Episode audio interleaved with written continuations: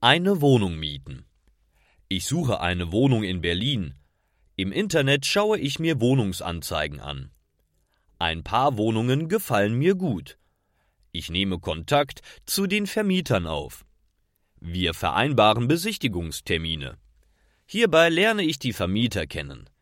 Ich schaue mir die Wohnungen genau an. Wie wird die Wohnung geheizt? Wo ist der Wasserzähler? Darf ich den Garten benutzen? Eine Wohnung gefällt mir besonders gut. Doch es gibt noch andere Interessenten. Der Vermieter hat weitere Besichtigungen. Nach zwei Tagen meldet er sich bei mir. Ich kann die Wohnung mieten. Er schickt mir den Mietvertrag zu. Darin steht, wie viel Miete ich bezahlen muss. Ich erfahre auch, wann ich einziehen kann.